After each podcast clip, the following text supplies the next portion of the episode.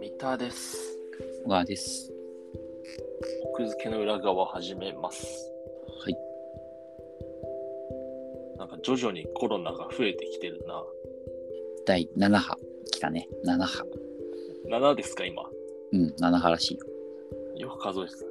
よ。 いや無料あの、僕が個人的に数えてたわけじゃなくて、あ、世間様が数え世て間、そう、まあ、世間というか、だから、専門家たちが数えてくれてて、第7波らしい。 7。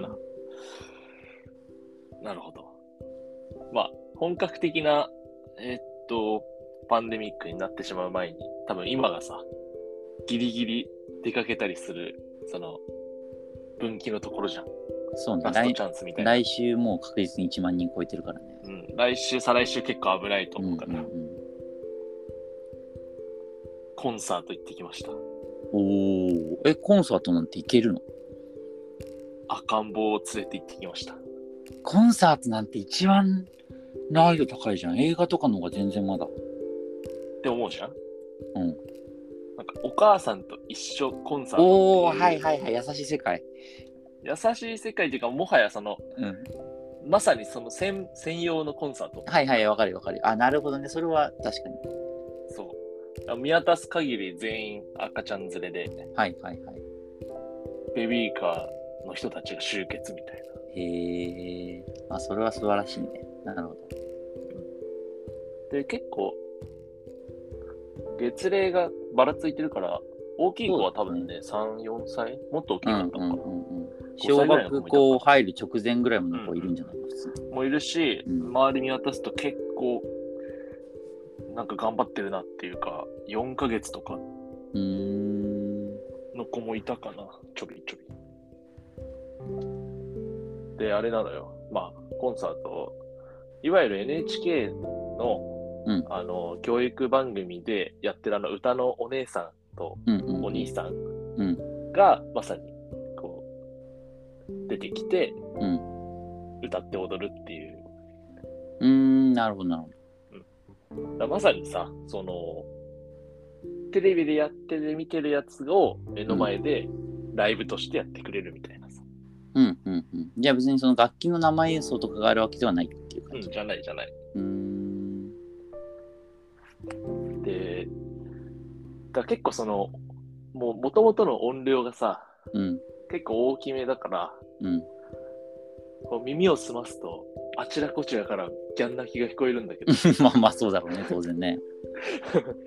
そこまで気にならないから。うーん。そして何よりも、その優しい世界だから、もうそこは。うんうん全員お互い許容しちゃってるからさ。いや、それはもちろんそうだよね。それで怒り出すなんてナンセンスなことはないそうよそね。う、ナンセンスだから。そう。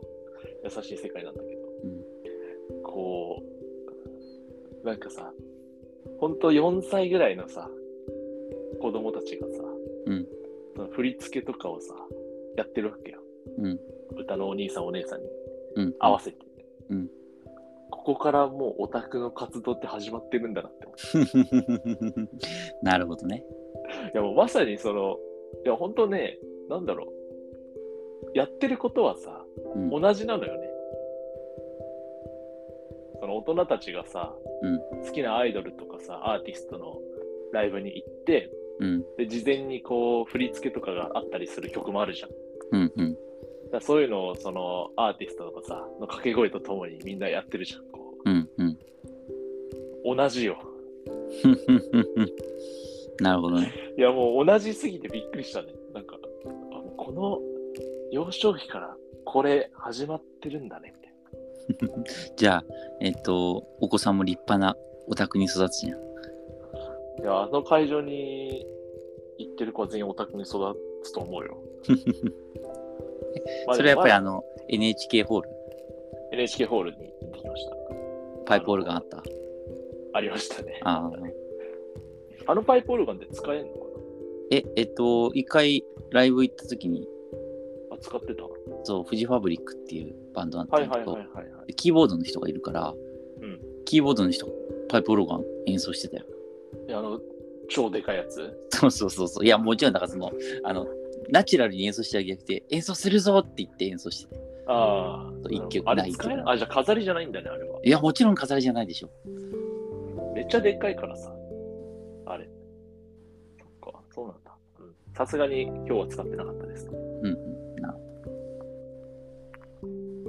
で、なんかさ、こう、メディアの、あと、なんていうの、この偉大さをさ、うん偉大さのこう、まあ、洗脳まではいかないけどな、なんていうのかな、その、メディアコンテンツちょっと感じて、うーん要はさ、小さい頃にさ、テレビを見て、まあ、NHK を見て、うんでそこの NHK のそのテレビの画面の中にいる人たちと実際に会えるよみたいなさうんうんその体験うんうん うんを幼少期からすると、うんなんかこうメディアのにいる人たち権威をさ自然と学習していくみたいなのあると思うんだよね、なるほどね本当うまいなと思ってそれがうまいというか狙狙ってるかとかわかんないけれどうんその、なんか、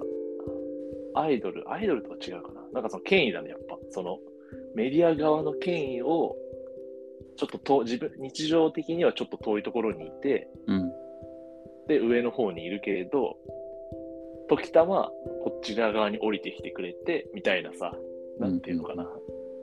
そういうのあるじゃん。なんか、歌のお兄さんお姉さんの時から、そうなんだなっていう。課金すると会えるというね課金すると会える。まあまあ、そういうのもあるかな。うん。まあとにかくその、日常的にテレビという箱の向こうにいる存在うんうんと、でもそれは実際のリアルの、あのー世界にも、その人たちは存在していて、どこかで接点を持つことは一応可能みたいなさ。うんうんうんただ普段は、テレビという箱の向こう側にいるよみたいうんな、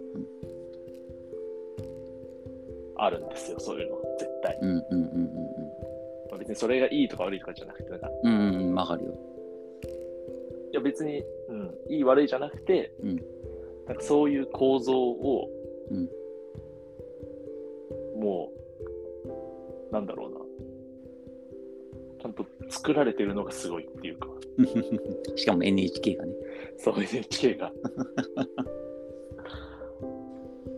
でねだから今後そのでもこれ別にテレビがっていうよりも多う分んそのメディアなんだよね。だから今後そのテレビ持たない若者たちのうん家にあの子供たちが生まれて、うんテレビを見なくても結局、まあ、YouTube なりなんなりでメディアに溢れるわけじゃん。うんうんで、そうするとなんかこうメディア側の人と、まあ、視聴者みたいな構図が生まれて、で、また、ただメディアの人たちは別に架空の存在ではなくて現実世界に存在してるからどこかで接点を持つことができるみたいな。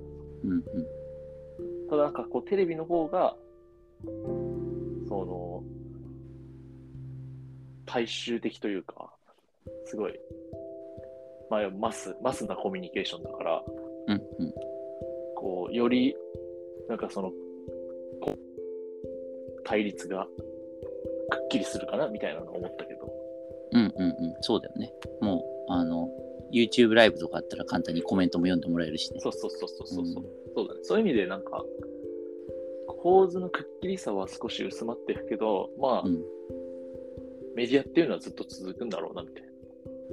うんうんうんうんうんなんかそそうの、と現実世界でちょびっと接点を持つけれど、普段は向こうみたいなのって、うんうん多分いつまでたってもあり続けて、それはいい面もあるし、悪い面もあるかなみたいうんな。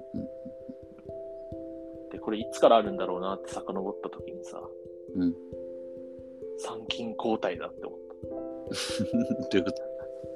なんかその、地方のさ、うんあの、地方をこう治めている、あの、武将たちがいるわけじゃん。うんで、その武将たちの、その、家族の子供たちはさ、うんなんか遠い江戸というところに徳川さんというすごい人がいるらしいって聞き聞き続けるわけでしょ。うんうんうんで、参勤交代で会いに行くみたいな。で、接点をちょっと持つみたいな。え、それだったらさ、あれじゃないあの、伊勢のお宮参りの方がすごくないそうじゃないああ、じゃあ、そっか。そういうのもあるか。うん、伊勢の信仰しててさ、あとメッカとかさ、なんかその、あるっていうのを聞いててさ、なんなら毎日1日5回そこの方の方向を向いて、おそっかそっか、お祈りしてる。そうそうそう、でも実際行くみたいなさ。ああ、じゃあもう、メディアじゃなくて、宗教だなこれ宗教、そう、遡ると宗教になっちゃう。でもメディアと宗教って、なんか線引きした方がいいと思うから、なん まあかまあそまあ。こがね、そこがごっちゃになってるのやっぱ良くないね。そう まあまあまあ、そう、げ我々現代から知ると特にね。そう、良くないよ、それちょっと。